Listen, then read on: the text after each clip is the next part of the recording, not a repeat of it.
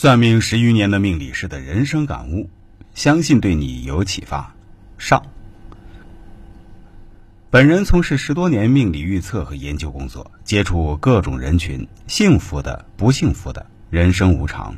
下面是我总结出来的一些人生感悟，希望对大家有所帮助。一，做人方面，做人要有诚信，再穷不要欠钱玩消失。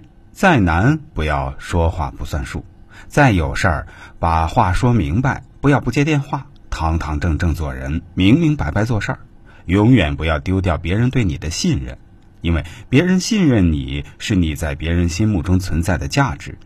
一穷二白咱不怕，怕在不讲信用；山穷水尽咱不怕，怕在不敢承担。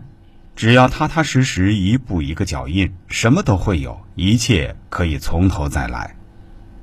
二，官星为喜星，会嫁一个称心的老公。命里八字分忌神和喜神，忌神是对自己不利的，喜神就是喜星，是对自己有利的。官星又代表老公，如果自己的官星为喜星的话，那么就会找一位比较如意称心的老公。如果八字命局中官星较多，包括偏官，感情上易出现波折，易出现爱情动荡。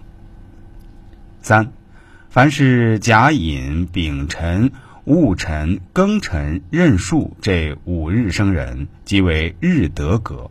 此格是指五阳干坐之德贵，如甲坐寅为德禄，丙坐辰为官库。庚坐辰为财印两全，人坐戌为财官印三奇具备。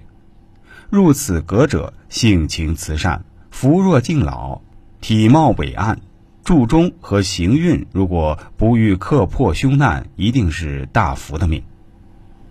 第四，行善积德是化解贪嗔痴的最佳方法。福虽未至，祸已远离，是一种非常积极的能量场。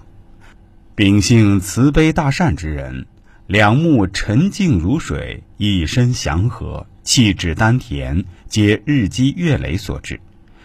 眼眸气色都具有慈光德光、幸福感恩、平和清净和一种自然流露的亲和力。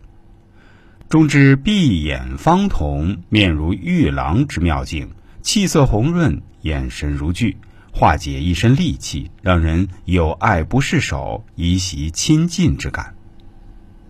第五，八字合婚要看哪些？首先要看八字里相合力度的作用。大多数看婚姻也是首先从属相看起。六冲相刑之属相一般都是需要避免，并不是说属相决定了一切，但是属相相合也是增加了婚姻的相合指数。